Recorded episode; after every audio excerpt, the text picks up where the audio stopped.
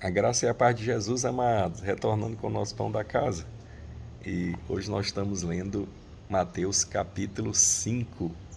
E ali no verso 17, Jesus diz assim: ó, Não pense que eu vim revogar, anular a lei e os profetas. Eu vim para cumprir.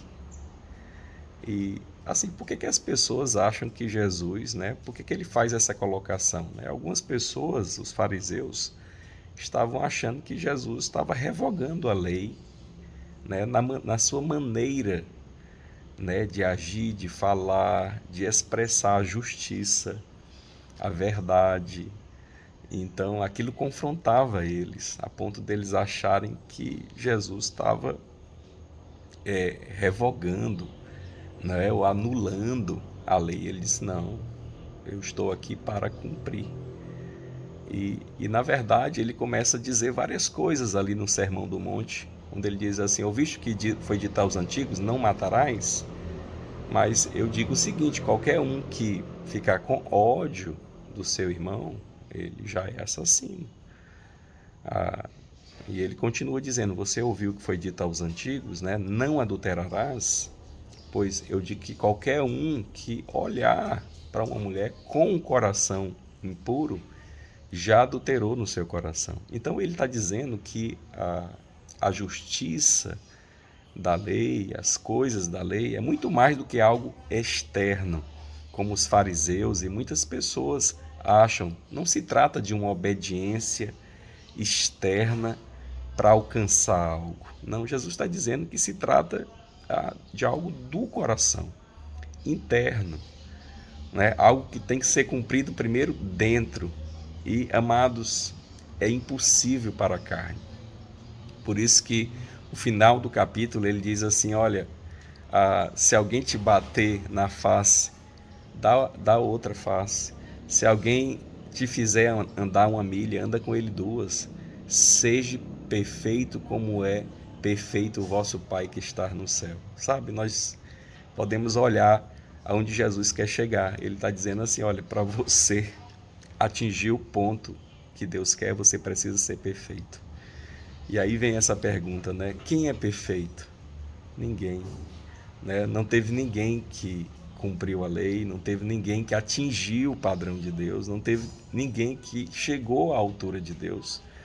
Mas o problema é que muitas pessoas acham que conseguiam, né? inclusive os fariseus. Por isso que Jesus disse ali: se a nossa justiça não exceder em muito a justiça dos fariseus, nós não entramos no reino dos céus.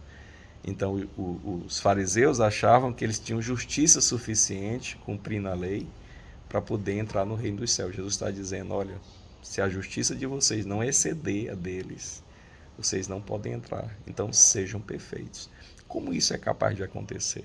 Amado, isso é capaz de acontecer se nós rendermos as nossas vidas a Jesus e nós recebermos de Deus a perfeição de Deus dentro dos nossos corações. Como é que eu recebo isso? Eu só recebo isso quando eu recebo Jesus dentro de mim, aquele que cumpriu todas as exigências de Deus. Por isso que Jesus disse: Eu vim não para anular, mas para cumprir. Aquele que cumpriu toda a lei e os profetas, ele entregou essa obra para você. Eu só preciso crer e receber Jesus como aquele que é a minha justiça, que é a minha sabedoria, que é a minha salvação.